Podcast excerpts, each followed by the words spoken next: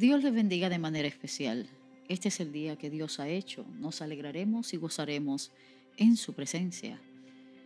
En el Evangelio según San Mateo, en el capítulo 17, en los primeros versículos dice, seis días después Jesús tomó a Pedro, a Jacobo y a Juan su hermano, y los llevó aparte a un monte alto, y se transfiguró delante de ellos, y resplandeció su rostro como el sol, y sus vestidos se hicieron blancos como la luz. Y he aquí le aparecieron Moisés y Elías hablando con él. Entonces Pedro dijo al Señor, Señor, bueno es para nosotros que estemos aquí. Si quieres, hagamos aquí tres enramadas, una para ti, otra para Moisés y otra para Elías. Es extraordinaria esa porción bíblica. Espero que la puedas disfrutar. De hecho, cuando buscas el Evangelio de Lucas, tratando de aclarar un poco lo que ocurre en esa experiencia, dice, y Pedro y los que estaban con él estaban rendidos de sueño mas permaneciendo despiertos, vieron la gloria de Jesús y a los dos varones que estaban con él. Amado y amada del Señor, ¿has llegado alguna vez a algún lugar donde te hayas encontrado con un buen amigo o con algún familiar muy especial y después de un rato compartiendo ese buen momento, cuando llega el momento de despedirse, no le has dicho algo como esto? Oh, pero qué rápido se fue el tiempo, no te vayas, que démonos un rato más aquí. El tiempo se ha ido volando. Qué triste cuando se acaba. La realidad es que hay lugares comunes que se pueden transformar en sitios extraordinarios solo por la gente que nos acompaña. Muchas veces el deleite no está en el paisaje o en la comodidad del lugar, sino que está en el significado, el significado perdón, que le damos al encuentro con esa persona especial. Pudiera ser también por la ocasión, si estoy de cumpleaños, aniversario de bodas, también pudiera sentirme que estoy celebrando una oportunidad especial.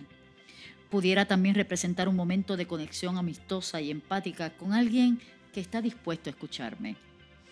Yo pienso que eso era lo que estaba sucediendo en el monte de la transfiguración y que aunque muchas veces nosotros los predicadores le damos duro a Pedro por la insistencia que él manifiesta ante la maravillosa experiencia que tiene de que hagan tres tabernáculos o tres cabañas o tres enramadas para quedarse allí.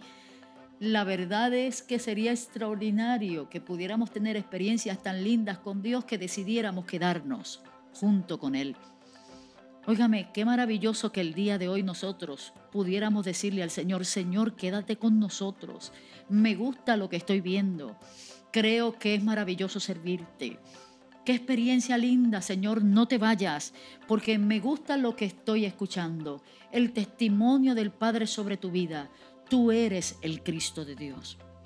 Yo creo que el Espíritu de Dios nos está invitando a lugares así, lugares quizás apartados, lugares intencionales, donde nos encontremos con Dios por medio de su palabra, donde celebremos la vida de Cristo en nosotros y que de alguna manera podamos ser transmisores y los conductores para que otras personas también se encuentren con ese Jesús.